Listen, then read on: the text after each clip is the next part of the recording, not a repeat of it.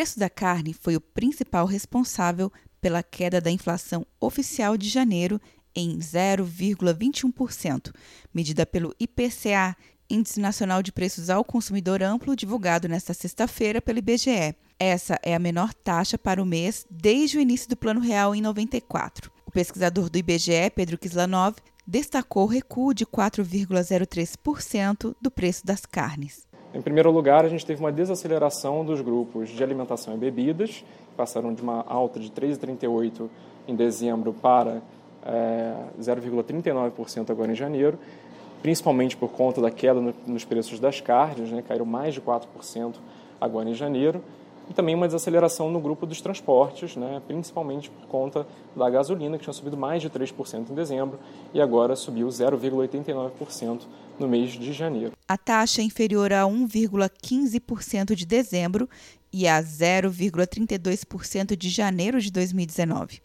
Os segmentos de saúde e cuidados pessoais, vestuário e artigos de residência também ajudaram a desacelerar a inflação em janeiro.